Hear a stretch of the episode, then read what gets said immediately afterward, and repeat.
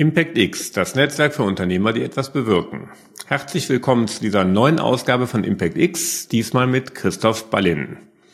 Er ist Co-Founder von Tide und Torquedo. Mit Tide setzt er neue Maßstäbe für die Zukunft der Mobilität auf dem Wasser.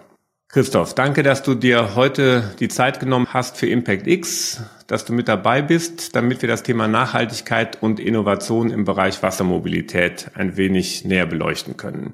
Ich danke dir, danke für die Einladung. Und ich möchte im Detail mit dir darüber sprechen, warum man einen sicheren Job aufgibt, um ein E-Boot-Startup zu gründen, ob Luxus und Nachhaltigkeit wirklich vereinbar sind und wie Absatzmärkte und weitere Geschäftsmodelle in dem Bereich denn tatsächlich aussehen könnten. Ich freue mich schon auf deine An- und Einsichten. Christoph, kann es losgehen? Gerne, gerne. Das sind drei spannende Fragen. du bist studierter BWLer, warst erfolgreicher Berater bei McKinsey und dann noch Geschäftsführer bei Gardena. Wie bist du zum Startup-Gründer geworden? Die, ähm, also da gibt es einerseits eben äh, äh, die Geschichte, wie wir auf das Thema gekommen sind. Also jetzt Boote zu elektrifizieren, ist ja nichts, was unbedingt nahe liegt. Ähm, und äh, um die Frage zu beantworten, warum ähm, warum ich das gemacht habe und quasi eine, eine Corporate-Karriere weggegeben habe, um Selbstständigkeit zu machen, hatte auf der einen Seite natürlich was damit zu tun, dass ich einfach Lust dazu hatte. Und auf der anderen Seite habe ich auch gedacht, dass das wirtschaftlich schlau ist. Ähm, und ähm, das waren dann die beiden Gründe, die mich dazu bewogen haben. Was und war dein erstes Startup dann? Womit ist es losgegangen? Das, das erste Startup war, war Torquedo und äh, wir haben bei Torquedo 2005 angefangen, elektrische Antriebe für Mobilität auf dem Wasser zu machen. Das war relativ früh. Ähm, da gab es solche Termini wie Elektromobilität oder Cleantech, die gab es alle noch gar nicht. Äh, und Tesla war anderthalb Jahre vorher gegründet worden. Das wussten wir aber nicht, weil ähm, weil wir waren noch im Stealth-Modus, ja. Genau, noch kein Produkt draußen hatte. Ähm, aber ähm, der Hintergrund war, dass wir, ich war zu der Zeit bei Gardena ähm, äh, für das deutsche Geschäft zuständig und habe Torquedo mit dem CTO von Gardena äh, gegründet. Ähm, wir haben uns damals mit der Frage beschäftigt, wie wir die Verbrennungsmotor-Rasenmäher aus den europäischen Gärten rauskriegen äh, und sie durch elektrische ersetzen. Und äh, dabei war natürlich das Thema, dass man das kabellos machen möchte, äh, weil das Kabel beim Mähen stört, äh, war ein wichtiges Thema. Insofern waren wir, was die damals neuen und heute gängigen Technologien anbelangt, also Lithiumbatterien, äh, bürstenlose Elektromotoren, äh, waren wir 2004 relativ gut im Stoff, äh, obwohl es eben die entsprechenden Produkte noch nicht gab. Und parallel war ich von, äh, war ich von Hamburg, äh, um bei Gardena zu arbeiten, nach Starnberg äh, gezogen ähm, und hatte durch Zufall ein Haus bekommen, wo man über einen Kanal auf den Starnberger See konnte, hatte bis dahin auch nichts mit Booten zu tun ähm, und ähm, habe dann zu meiner damaligen Freundin, späteren Frau gesagt, wir müssen jetzt viel Geld für Boote ausgeben und wollte natürlich irgendwelche mächtigen Wakeboarding-Hobel uns zulegen. Äh, ähm, und nachdem ich dann erfahren hatte, dass der See elektrisch reguliert ist, haben wir uns dann alte Holzboot, ein altes Holzboot gekauft, haben das renoviert und haben da einen Elektromotor reingehängt. Äh, und eben mit dem äh, CTO von Gardena habe ich mich damals von Zeit zu Zeit zum Kaffee getroffen. Und als der die Technik gesehen hat, was man eben 2005 oder 4 war es, ähm, äh, zum Antrieb von Booten benutzt, äh, meinte, dass das halt 50 Jahre alte Technik war und dass eben die Technologien, die wir äh, für die Vorgärten Europas besprochen haben, dass das damit dreimal besser gehen würde. Ähm, und ähm, das war dann der Moment, äh, wo wir ähm, überlegt haben, das zu machen. Wir haben dann drei, vier Monate Due Diligence gemacht und äh, nach den drei, vier Monaten Due Diligence ähm, war dann die Entscheidung klar, eben auf der einen Seite äh, weil es Spaß gemacht hat und auf der anderen Seite, ähm, weil wir gedacht haben, dass man da wirklich ein erfolgreiches Unternehmen gründen kann, äh, war es klar, dass wir es machen wollten, haben dann eben unsere bis dahin vorhandenen Jobs an Nagel gehängt und alles Geld, was wir bis dahin verdient hatten, äh, in die Gründung geworfen und haben angefangen.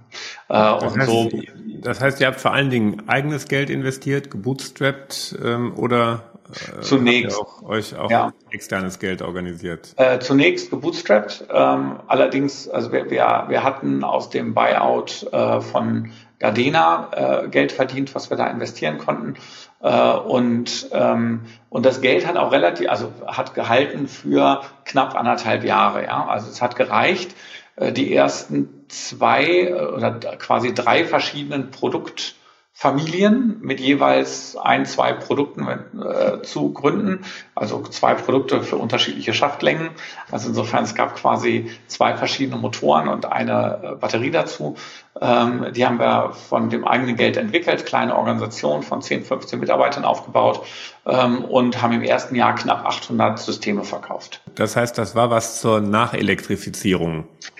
Richtig, also äh, im Bootsbereich, da ist es so, dass man äh, die Antriebe, also anders als im Auto ist der Vehikelhersteller typischerweise nicht der Drivetrain-Hersteller. Das heißt, typischerweise hat man Firmen, die Boote bauen und Firmen, die Antriebssysteme bauen. Und äh, die Antriebssysteme sind untergliedert in Innenborder, die irgendwo fest äh, mit dem Schiff verbaut sind. Äh, und Außenborder, die auch fest verbaut sind, aber im kleinen Leistungsbereich sind das einfach ein paar Knebelschrauben, äh, die man am Spiegel anzieht. Das heißt, äh, man hat einen Teil des Marktes, wo man quasi einen Antrieb im Laden kauft, den mit nach Hause nimmt und zu Hause an ein Boot schraubt. Und wir haben halt mit elektrischen Außenbordern angefangen im kleinen Leistungsbereich zwischen einem und 5 PS äquivalent und haben damit eben erstmal gebootstrapped und, äh, und die ersten Umsätze gemacht. Und dann haben wir daraufhin, nachdem das klar war, dass äh, man das eben nicht bootstrappen kann, weil es einerseits technisch sehr kompliziert ist und überhaupt insgesamt eher kompliziert ist, äh, weil man halt äh, eine Entwicklung mit verschiedenen Technologien hat. Dann hat man Supply Chain und Produktion. Äh, dann hat man internationalen Vertrieb, will eine internationale Marke aufbauen, dann hat man eine Ersatzteilversorgung, einen internationalen Service. Also das ist nichts, was mit wenig Geld geht. Insofern haben wir nach dieser Bootstrap-Phase dann ähm, Wege über Finanzierung gewählt. Äh, erst Angel-Finanzierung und dann Venture Capital. Und, Was war denn die, die Kernidee? War das jetzt wirklich ein eigenes Geschäft zu machen? War es jetzt der Druck der Regulatorik, den du da am Starnberger See gespürt und gesehen hast? Oder war es doch irgendwie dann schon die weite Vision, Elektromobilität in dieses bisher Verbrenner dominierte Geschäft einzuführen? Also stand da eher die Umwelt auch von deiner Seite von Anfang an im Vordergrund? Es war schon so, dass tatsächlich das Thema äh, Elektromobilität zu verbreiten äh, tatsächlich im Fokus stand. Technisch ähm, oder umweltgetrieben? Also ich muss gestehen, ich bin zuerst über die ökonom ökonomische Chance, über die Marktchance in das Thema gekommen, bin darüber dann zum Umweltapostel geworden. Also bei mir stand im Moment der Gründung das Thema Empire Building, Unternehmen gründen, äh, was schaffen, was natürlich einen positiven Aspekt hatte. Ja, also es war jetzt nicht äh, so, dass völlig egal war, ob man damit was Sauberes macht äh, oder irgendwas, was die Welt eher schlechter macht. Aber im Vordergrund stand zum Zeitpunkt der Gründung das Thema, dass da eine Marktchance ist, äh, dass da etwas kommt, was niemand vernünftig besetzt und was wir haben können, wenn wir es jetzt richtig machen. Und zum überzeugten äh, Umweltunternehmer bin ich dann quasi erst über die Jahre mit dem Erfolg dieses Modells geworden. Denn wenn man sich eben viel damit beschäftigt, dann wird es auch irgendwann zum zweiten Natur. Was waren und, denn die größten Hürden? Waren die eher auf der technischen Seite oder war das Regulatorik oder war das tatsächlich der Markt, der einfach noch nicht reif für so ein neues Produkt ja? Ja, ich hole noch ein bisschen weiter aus, wenn ich darf. Ja, also insofern war die, die Gründung davon getrieben, dass die, dass die Regulatorik äh, an den Gegenden, wo wir unterwegs waren, elektrisch vorgeschrieben hat. Sicherlich ohne, dass man damals im Sinn gehabt hat, äh, dass da irgendwann Elektromobilität drauf. Das ist bei einer ganzen Reihe von Binnengewässern heute schon das der sind, Fall. sind ungefähr ein Drittel der Binnengewässer in Deutschland, äh, ein Drittel in Frankreich, fast alle in Österreich. In Amerika gibt es auch ein paar regulierte. In Kanada ist das innerhalb von Quebec. Das ist so ein Phänomen, was, ähm, was rund um die Welt gibt ähm, und äh, typischerweise hat das was mit äh, Lärmschutz zu tun. Äh, das kann auch was mit Wellenschlag zu tun haben oder daran, dass man gedacht hat, dass man dann das Tempo rausnimmt und dass es dadurch sicherer wird. Und das sind natürlich alles Sachen, die jetzt ein bisschen durch die Entwicklung konterkariert werden. Aber auf jeden Fall war es Geburtshelfer, dass das Thema angegriffen wurde. Und es gab also zum Zeitpunkt der Gründung gab es einerseits Produkte, die für diese regulierten Seen gebaut worden waren. Äh, und das war alles handwerklich, kleine Stückzahl, weil halt der Markt nicht groß war. Ja. Ähm, und daneben gab es ein paar industriell gefertigte Produkte, die vernünftige Kostenpositionen und, und vernünftige Industrialisierung drin hatten. Die sind aber ähm, nur von Amerikanern fürs Angeln gemacht worden. Das heißt, der, der, der, der, der klassische Markt für ähm, elektrische, elektrisch angetriebene Motoren auf dem Boot war, ich habe meinen 250 PS Benziner, mit dem kachel ich dahin, wo ich angeln will. Äh, dann stelle ich den ab, hänge den kleinen Elektroquirl ins Wasser und dann drifte ich da mit einem halben kmh irgendeine Struktur ab, die ich abfischen will. Das ist der klassische, die klassische Nutzung, sind sogenannte Trolling-Motoren. Und insofern gab es einerseits diese kostenmäßig guten, durchindustrialisierten, aber von der Performance unterirdischen Trolling-Motoren. Äh, und dann gab es eben die handwerklichen Modelle. Und wir haben eben gesehen, dass wir, wenn wir die neuen Technologien anwenden, das beste Produkt der Welt machen können, um elektrisch von A nach B zu fahren, weil sich damit halt niemand industriell und mit den damals absehbaren Technologien mit befasst hatte. Und auf der anderen Seite äh, wussten wir irgendwie äh, schon, ich meine, das war ja irgendwie zehnte Klasse Erdkundeunterricht, äh, äh dass äh, zwar Elektromobilität äh, nicht als Stichwort existierte, aber dass die darunterliegenden Treiber die Elektromobilität heute wichtig machen. Ja, also die steigende Weltbevölkerung ähm, und äh, starkes Wachstum der globalen Mittelklasse, die alle ein Fahrzeug haben wollen, die alle in Urlaub fliegen wollen und dann das eben kombiniert damit, dass man vielleicht nicht jeden Tropfen Öl gleich in die Atmosphäre blasen möchte. Äh, die Sachen, die waren ja auch 2005 klar. Die waren auch 1990 klar irgendwo. Insofern haben wir also gesehen, dass wir einerseits das beste Produkt der Welt machen können. Und das ist ja normalerweise, wenn man sowas als Marktaußenseiter sieht, das Signal, dass man was übersehen hat. Ja? Also eigentlich äh, ist ja auch was, was ökonomisch gar nicht geben sollte. Eigentlich soll es ja so sein, dass die Marktteilnehmer in ihrem intensiven Wettbewerb alle Chancen dreimal umgehen, allen Chancen hinterherlaufen und, ähm, und dann gibt es so eine riesige Lücke nicht. Und wir fanden aber die gibt Außer es ist zu unbequem. Genau. Insofern dachten wir, wir können das beste Produkt der Welt machen und das ist per se mal cool. Und zum anderen haben wir eben gesehen, dass äh, wenn man elektrische Antriebe macht, äh, dass das ein Zug ist, der langfristig eigentlich nur nach vorne fahren kann. Die Frage ist dabei natürlich, und jetzt komme ich zu den Hindernissen, die Frage ist natürlich dann immer, wie schnell geht's denn wirklich? Und wie groß wird's denn wirklich? Und als wir uns mit der Due Diligence eben befasst haben, ich habe mir das äh, bei meinem Ausstieg von Torquedo nochmal zu Gemüte geführt, was wir damals äh, gedacht haben. Und es war in mancherlei Hinsicht schon echt interessant, weil eben auf der einen Seite die Chancen äh, da klar waren, also ein Markt, der relativ klein ist, relativ fragmentiert ist, wo man als neuer Spieler sofort reinkommt, weil man mit tausend möglichen Handelskanälen sprechen kann und nicht nur mit äh, zehn großen Spielern. Also viele Sachen waren richtig und auch das große, die große Schwierigkeit, wie groß ist denn der Markt überhaupt? Das heißt, ähm, wenn ich jetzt mit elektrischen Antrieben reingehe und erstmal in den kleinen Leistungsbereich gehe, dann gehe ich also in einen Markt, der ohnehin mal klein ist, weil äh, marine Mobilität ist natürlich viel, viel kleiner als andere Sorten von Mobilität. Also ich gehe in einen kleinen Markt und dann gehe ich in ein kleines Subsegment dieses Marktes, nämlich in das der kleinen Leistungsklassen.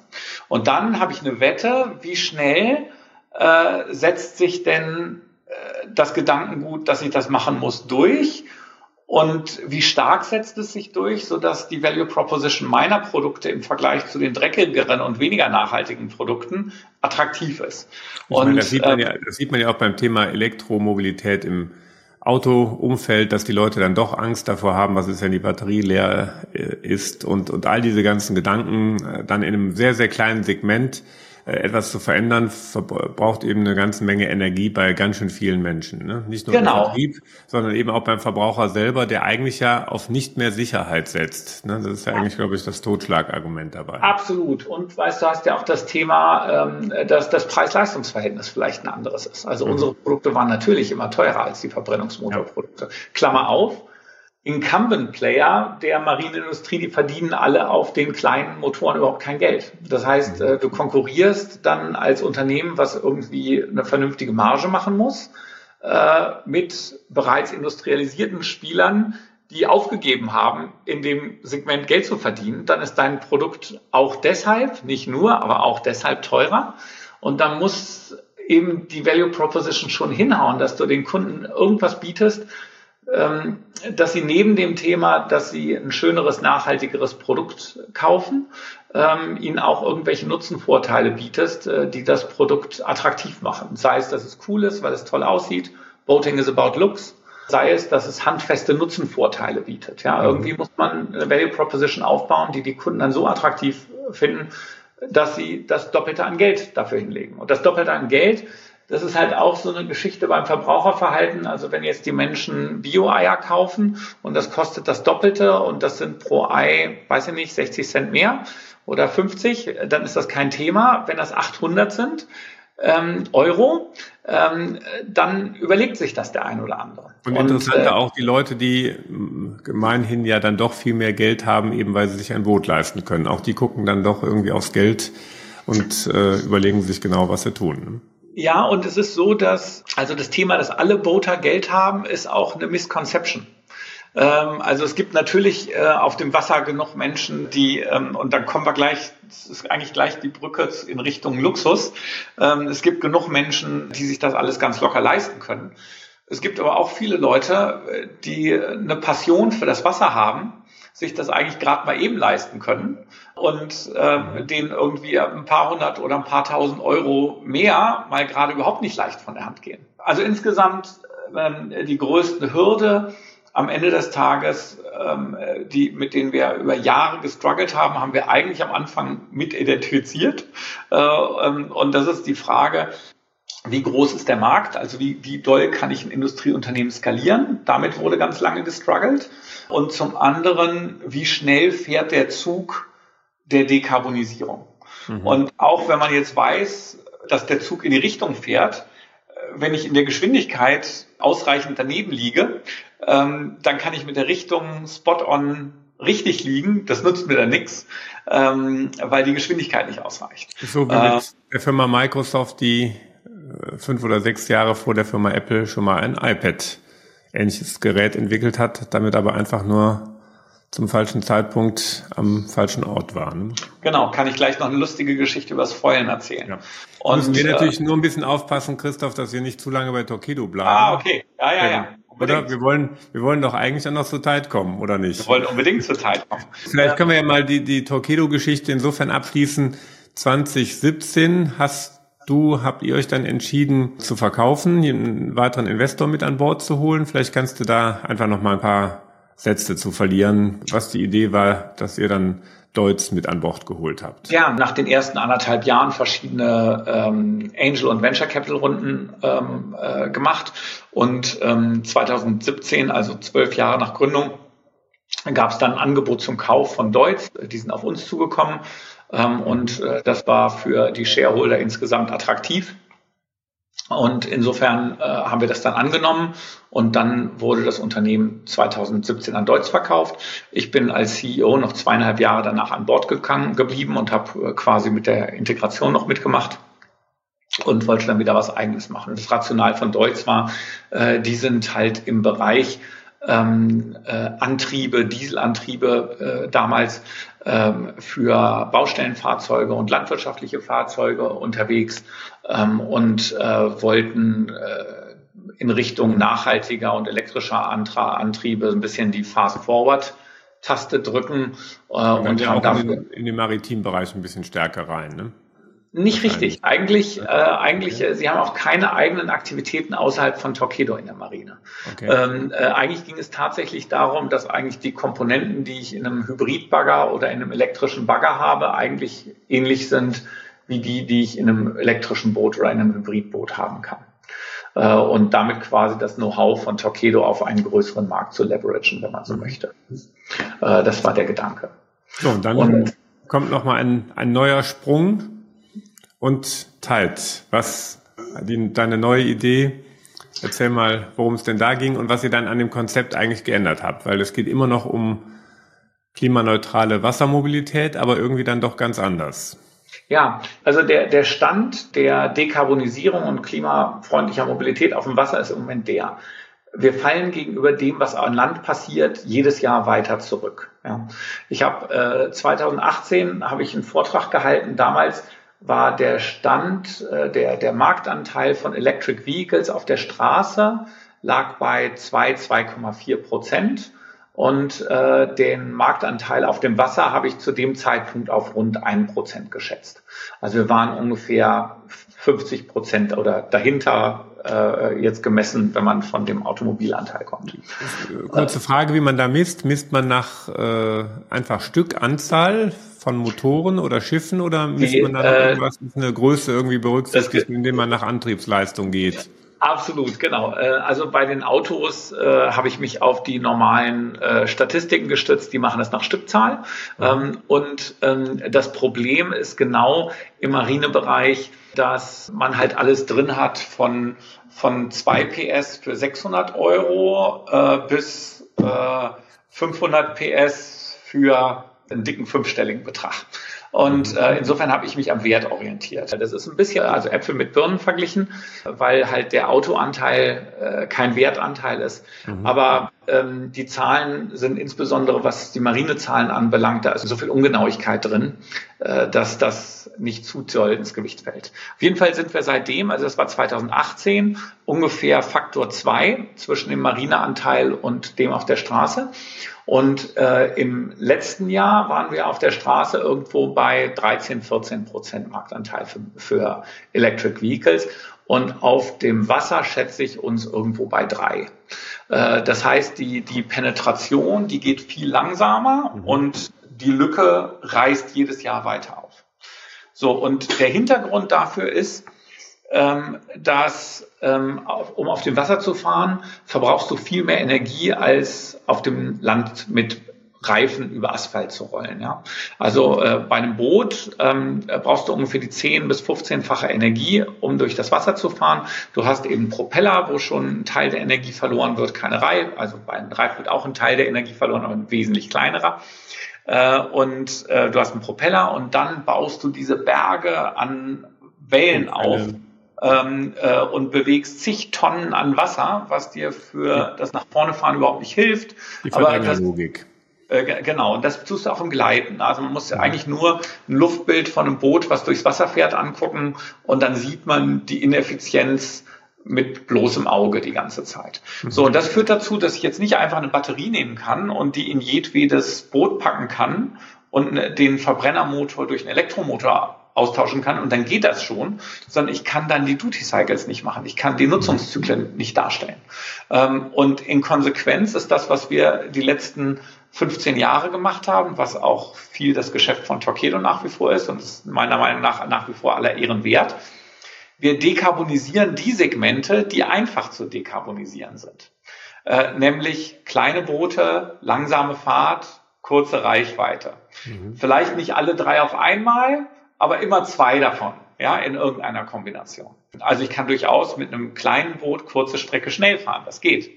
Aber, ähm, aber typischerweise kleine Boote, langsame Fahrt, kurze Reichweite. Und dann ist elektrisch super, sogar überlegen. Das Problem ist, dass die Segmente nur ein kleiner Teil unserer Mobilität auf dem Wasser sind. Und in diesen Segmenten ist der Fortschritt aller ihren wert und in anderen Segmenten passiert überhaupt gar nichts.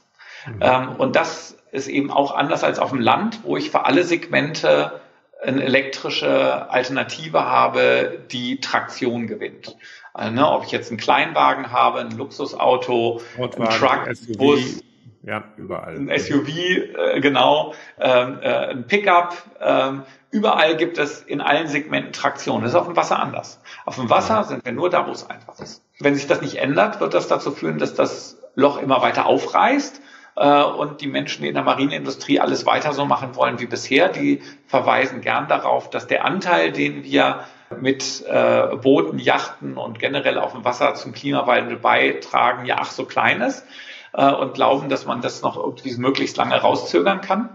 Und auf der anderen Seite sieht man eben, dass die gesellschaftliche Toleranz gegenüber Bereichen, die glauben, dass sie eigentlich nicht ausreichend was tun müssen, äh, dass die abnimmt, wofür ich auch Verständnis habe. Ja? Das heißt, ähm, Ziel von Tide war, ähm, jetzt zu zeigen, dass in einem Segment, wo im Moment der Gedanke ist, dass das richtig ist, dass das zu 100 Prozent mit Fossil Fuels betrieben wird, Klammer auf, weil es nicht anders geht, Klammer zu, ähm, zu zeigen, dass das doch anders geht und mhm. ähm, dass man da auch mit einem nachhaltigeren Konzept Marktanteile gewinnen kann. Und insofern äh, Tide, die Website ist äh, tide.one, also O-N-E.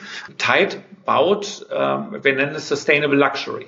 Äh, wir bauen also Schiffe für das Premium- und Luxussegment des Marktes ähm, und äh, zeigen, dass eben Luxus und Nachhaltigkeit durchaus vereinbar sind, wenn man es denn nur will. Das, das erste Boot, was ihr vorgestellt habt, ist gar nicht so lange her, The Icon. Das habt ihr dann zusammen mit BMW entwickelt und in Cannes bei den Filmfestspielen vorgestellt. Ein, glaube ich, kann man so sagen, schon großes Spektakel, äh, wo ihr eine ganze Menge Leute erreicht habt und begeistern konntet. Ne? Ja, und was ist der Hebel dafür, wie das ging? Ja, und ich, jetzt kommen wir gleich auch noch auf die Rolle von BMW, die, die extrem wichtig war für die Entstehung von Tide und äh, für die Entwicklung und den Launch des ersten Produktes. Das Konzept von Tide ist, wir haben auf der einen Seite also das Thema, dass wir glauben, wir können marine Mobilität nicht klimafreundlich machen, weil es ja ach so viel Energie braucht. Auf der anderen Seite gibt es eine Entwicklung, die für mich durchaus den Charakter eines Magic Moments hat für die Industrie. Ähm, und das ist, ich weiß nicht, für alle, die Segelsport äh, anschauen und im Fernsehen mal America's Cup gesehen haben, ähm, äh, da ist durch das Thema Foiling in den letzten mhm. zehn Jahren eine echte Revolution passiert. Ja? Also den America's Cup gibt es seit 160 Jahren und 150 Jahre war die Durchschnitt, die Höchstgeschwindigkeit so irgendwie zwischen 9 und 14 Knoten. Über 150 Jahre. Und in den letzten zehn Jahren ist das auf 30, 40 Knoten hochgeschossen. Und das kommt eben darüber, dass man Tragflächen hat, die nicht wie beim Flugzeug durch die Luft fliegen, sondern unter dem Schiff angeordnet sind, ähm, die aber eben genauso mit Flaps ausgestattet sind, das Boot aus dem Wasser heben und damit äh, den Widerstand und die Energie, die man braucht, um das Boot auch schnell übers Wasser zu fahren, um 80 Prozent senken können.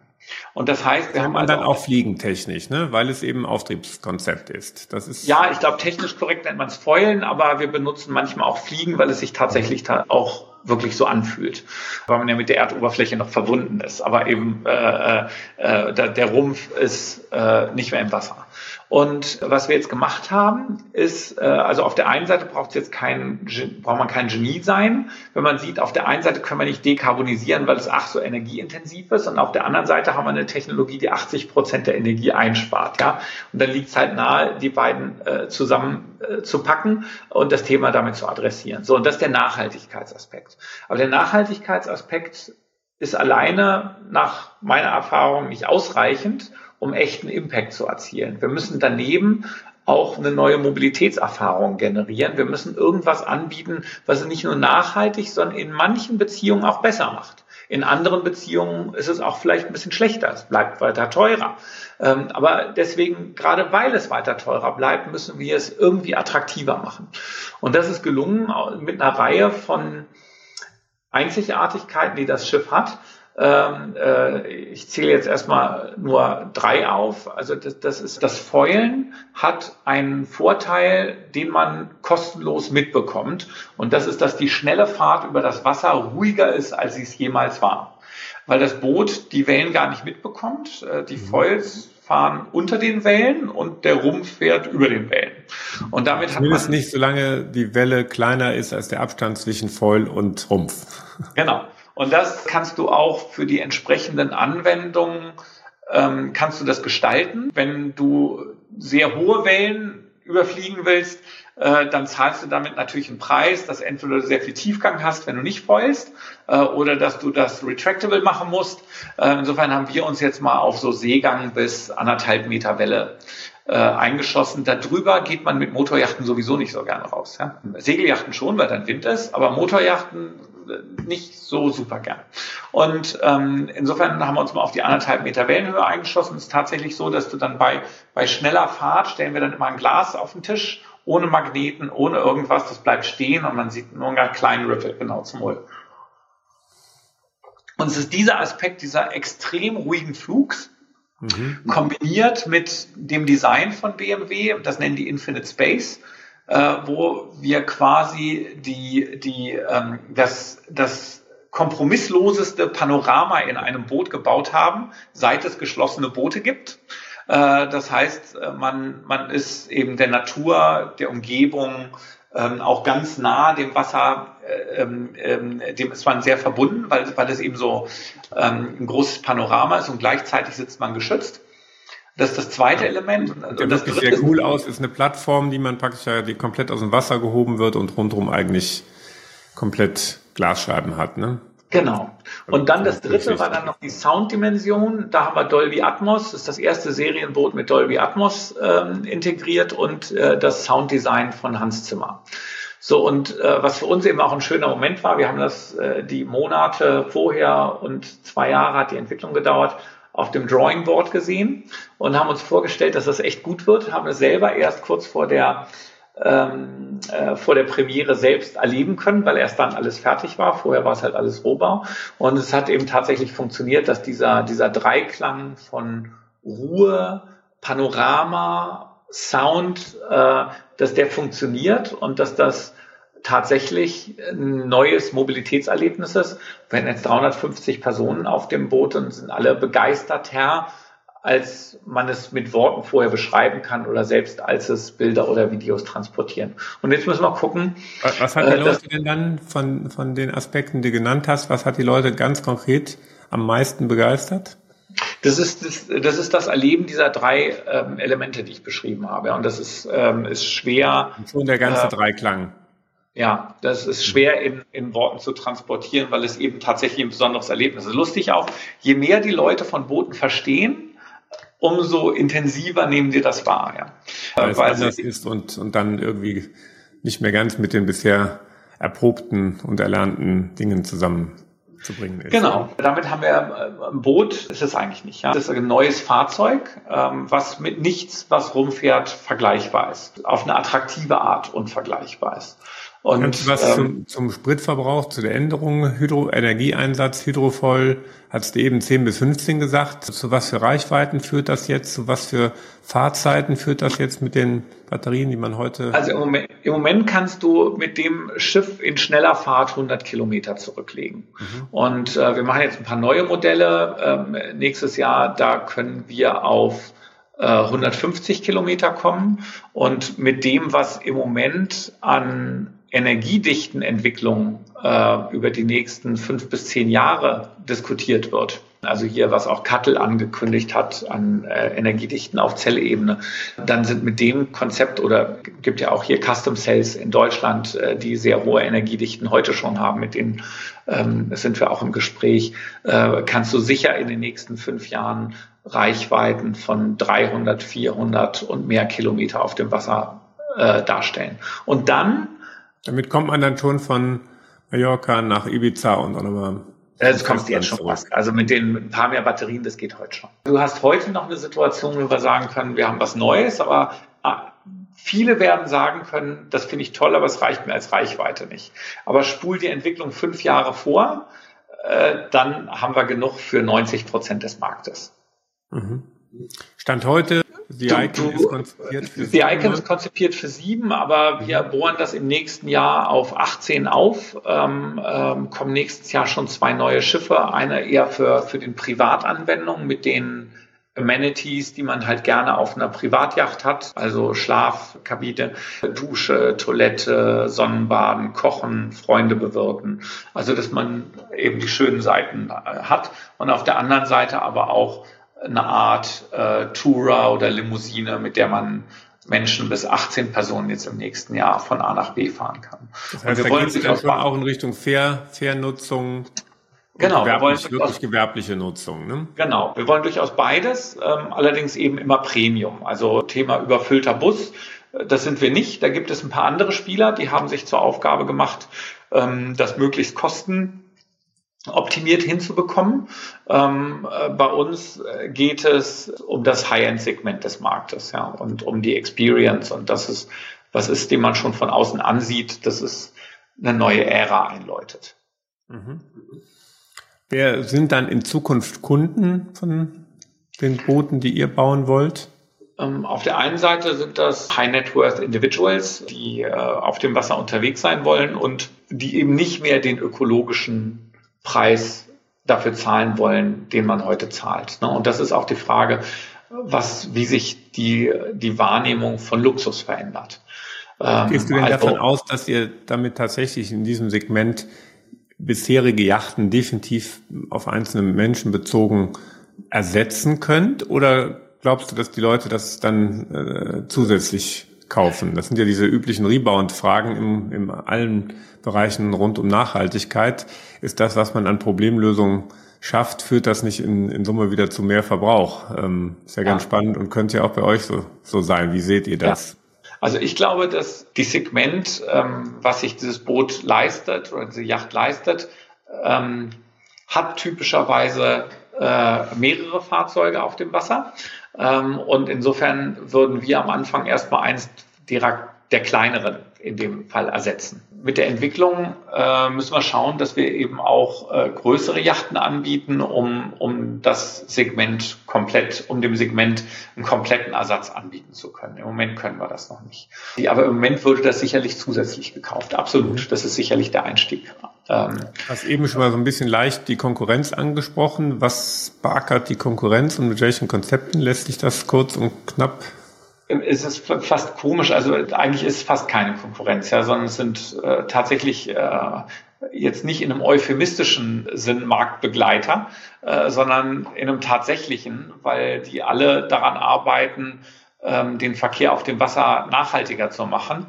Und ähm, die sind alle wichtig und gut. Ähm, und äh, es ist äh, schön, dass äh, die Segmente sich eher ergänzen, als dass man sich auf den Füßen rumsteht. Das, was es sonst gibt, sind kleinere Boote, die nicht in erster Linie an das Luxussegment ankoppeln. Öffentlicher Transport. Mhm. Da, da, da läuft im Moment ähm, relativ viel. Wir sind quasi mehr Premium und mehr luxuriös und größer als alles, was es sonst gibt. Siehst du dich denn, auch wenn es bei euch vor allen Dingen um das Thema Luxus geht, trotzdem als Impact-Unternehmer? Ja, wie man zu Luxus steht, ja, das ist ja ähm, eine, eine, eine alte Diskussion. Der nachguckt, es geht zurück bis auf die Stoiker, die quasi Luxus als äh, äh als Gegenpol zur Tugend gesehen haben.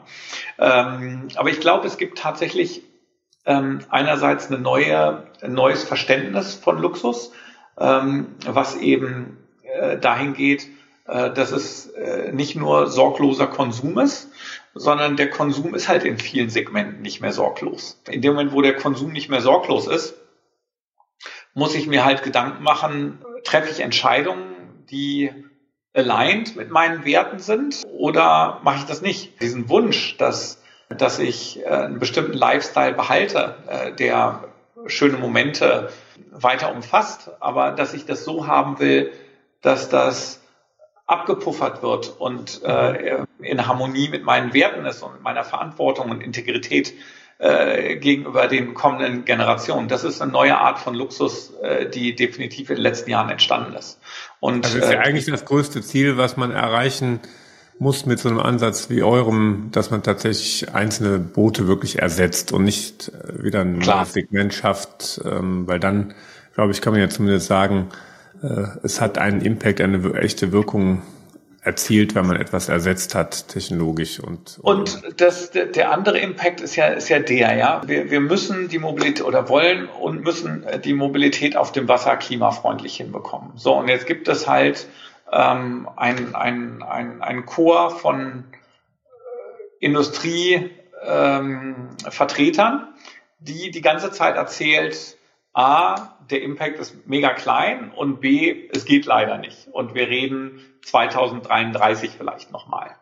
Ja, vor dem Hintergrund was sind dann, sorry, was sind dann so ein bisschen die Hoffnungen, wo man drauf setzt, äh, dass wir endlich mit, mit Wasserstoff weiter sind oder mit noch größeren, also energiedichteren Batterien oder was ist die, die Banane, die uns dahin gehalten wird? Im Moment ist die, die, die, die überwiegende ähm, Kommunikation, dass man jetzt noch nicht groß was machen muss und kann und dass man quasi ähm, weiter zuwarten kann und man macht vielleicht ein Leuchtturmprojekt äh, und äh, aber verkauft im Wesentlichen das weiter, was man bisher verkauft. Jetzt eine großflächige Umstellung in Richtung äh, Wasserstoff oder, oder E-Fuels ähm, äh, macht ja auch keiner richtig. Ja?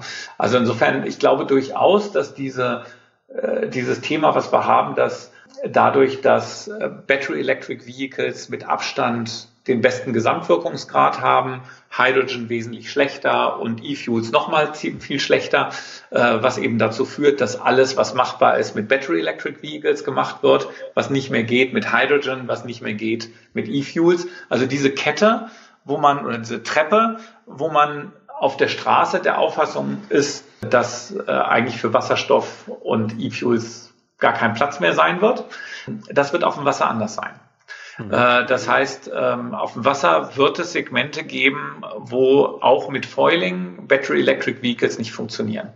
Und da muss man eben gucken, gibt es da einen Platz für Wasserstoff oder geht das, was dann nicht geht, gleich zu E-Fuels? Keine Ahnung. Elon Musk hat ja gesagt, er rechnet damit, dass man alles mit Batterien machen kann, auch Containerschiffe. Die meisten Menschen sind diesbezüglich ein bisschen test, äh, skeptisch und das, was bisher dazu veröffentlicht worden ist, ich habe das sehr spannend, da kriege ich jetzt alle Zahlen, ist aber so dünn, dass, dass man das eigentlich nicht hinnehmen kann. Das heißt, ich würde persönlich damit rechnen, dass es irgendwo diese Grenzen gibt.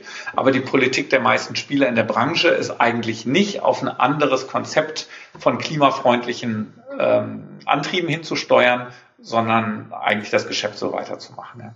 Und ähm, glaubst und du denn, dass wir jetzt mit den Ansätzen, die ihr heute liefert, den Impulsen, die ihr gebt dem, dem Markt, dass ihr damit die Bootsindustrie tatsächlich schneller revolutionieren könnt und dass dieses, dieser Gap, den du, von dem du eben gesprochen hast, dass der tatsächlich eher kleiner wird oder helft ihr nur dabei, dass er nicht noch schneller größer wird? Letzteres. Ja, man soll sich ja auch nicht selber überschätzen äh, mit seiner Wirkung auf sowas wie den Markt. Aber ich glaube eben jetzt zurückkommend auf die Frage, ist das denn dann Impact? Also ich glaube, erstmal ist es wichtig zu zeigen, Segmente, von denen man landläufig sagt, die gehen nicht klimafreundlich, gehen doch. Ähm, das zweite Thema ist, dass das Luxussegment das ist, an dem sich die anderen ausrichten. Das heißt, wenn es uns gelingt, äh, die kritischsten Menschen mit den höchsten Erwartungen, äh, denen was anzubieten, wo sie sagen, das ist eigentlich überlegen der Erfahrung, die ich sonst habe mit Mobilität auf dem Wasser, dann geht das auch in anderen Segmenten und die richten sich da durchaus dran aus. Das sieht man auch, was jetzt Ausstattung, was, ähm, was Bordtechnik anbelangt. Ja, das, das drippelt immer von den Segmenten, die sich leisten können, runter in die kleineren. Ob was jetzt äh, historisch Bugstrahlruder oder Sonar oder andere Themen sind oder ARS. Äh, also das fängt bei den äh, teuren Fahrzeugen an und geht dann runter in die Masse. Und das ist eigentlich der dritte Aspekt. Ja? Also der eine ist zu zeigen, es geht ähm, in einem Segment, wo Leute sagen, es geht nicht. Der zweite Aspekt, es ist ein Segment, was eine Symbol- und Signalwirkung und Ausrichtungswirkung für die Industrie hat.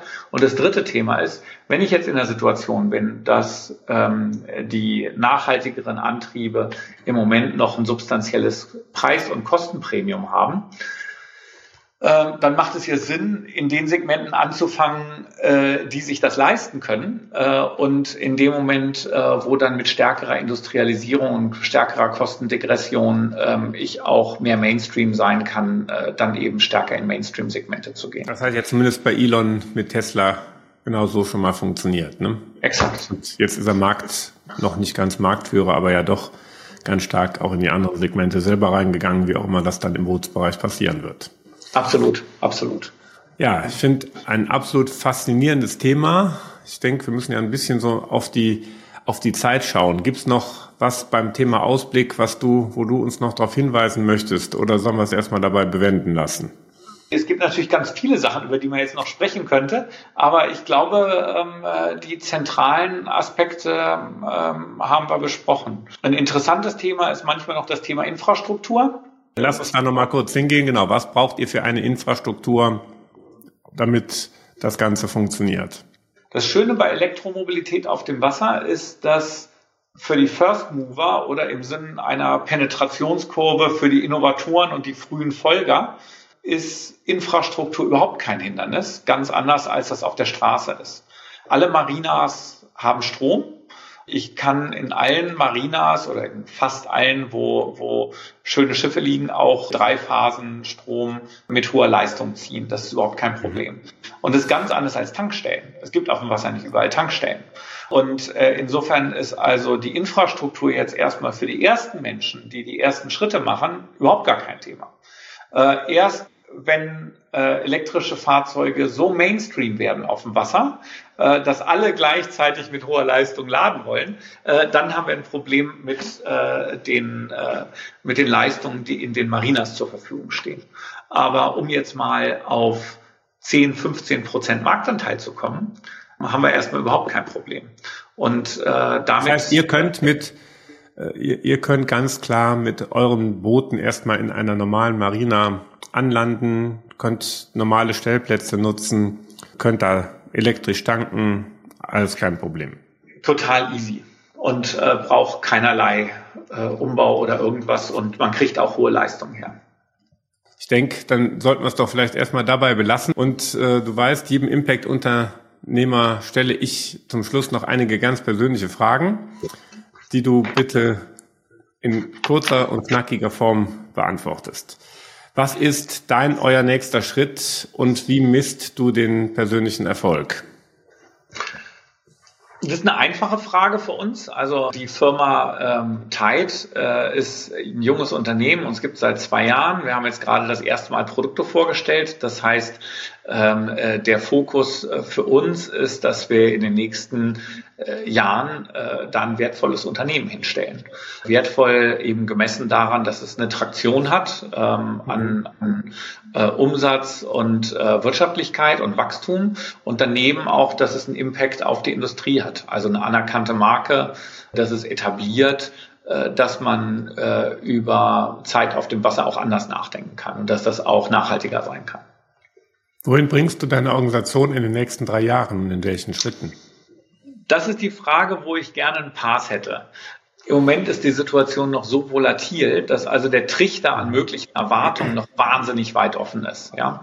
Ähm, also es ist durchaus möglich, dass wir von Nachfrage überrannt werden äh, und äh, für uns ähm, eigentlich die, das Nachkommen und das Bauen von Schiffen der Engpass wird und äh, dass das eine sehr steile Kurve wird. Es ist aber auch möglich, dass es zögerlicher passiert. Das weiß ich heute noch nicht. Also insofern äh, möchte ich mich da ungern festlegen. Wir denken da eher in Trichtern als in einer äh, in einer klar definierten Linie. Wen würdest du gerne kennenlernen und warum? Möglichst viele Kunden, äh, die von ihrer, ähm, äh, die, die auf der einen Seite ähm, äh, eben äh, die Passion für die Natur und die Zeit auf dem Wasser haben äh, und die auf der anderen Seite ähm, dieser Passion gern weiter nachgehen wollen, aber auf eine Art und Weise, die weniger invasiv ist. Aus meinen letzten Fehlern habe ich gelernt, dass man noch mehr auf die Leute achten muss, äh, mit denen man zusammen irgendwelche Abenteuer angeht. Das weiß man vorher äh, und man denkt, man weiß es und trotzdem ähm, lernt man manchmal, dass man dem Thema noch mehr Bedeutung beimessen muss. Ja. Mit welchem Unternehmer sollte ich aus deiner Sicht als nächstes hier bei Impact X sprechen und warum? Der hat, du sollst unbedingt mit Martin Stuchtheil sprechen. Ähm, der hat zwei Companies gegründet. Das eine ist Systemic und das andere ist die Landbanking Group ähm, und hat auch ein tolles Buch geschrieben äh, und hat ein wahnsinnig äh, umfassendes Wissen wie der Umbau unseres Wirtschaftssystems zu mehr Nachhaltigkeit äh, bei, gleicher, bei gleichzeitig Beibehalt eines Wachstumsgedankens und Profitgedankens äh, funktionieren kann. Und mit dem zu reden ist unglaublich faszinierend. Dann hoffe ich auf dein Intro. Gerne. Okay, damit sind wir am Ende der heutigen Folge von Impact X und ich habe mal wieder eine Menge gelernt. Unter anderem, warum man einen sicheren Job aufgibt, um ein E-Boot-Startup zu gründen. Ich habe gelernt, dass Luxus und Nachhaltigkeit vereinbar sind. Und ich habe gelernt, wie man Absatzmärkte und weitere Geschäftsmodelle in diesem Bereich entwickeln kann und wie vielleicht die Zukunft von E-Boating aussieht. Danke, Christoph, für das spannende Gespräch und die Einblicke in dein Handeln und unternehmerisches Sein. Aber auch, ich glaube, da waren ja auch an der einen oder anderen Stelle ein paar ganz persönliche Einschätzungen und Gedanken dran. Vielen Dank, dass du dich geöffnet hast. Ich drücke dir, euch für Tide die Daumen, wünsche euch viele, viele Kunden, die jetzt hoffentlich bald und schnell unterschreiben. Und bleibt mir noch zu sagen, dass ich und mein Team offen sind für Feedback und Anregungen. Wir freuen uns über Mails an impactx.stefanfritz.de oder Kommentare direkt unter dem Video. Weitere Interviews mit Impact-Unternehmern gibt es auf dem YouTube-Kanal ImpactX, auf den üblichen Podcast-Kanälen und auf meinem Blog stefanfritz.de. Ich bin gespannt auf eure Rückmeldungen. Vielen Dank, Christoph. Danke, Stefan.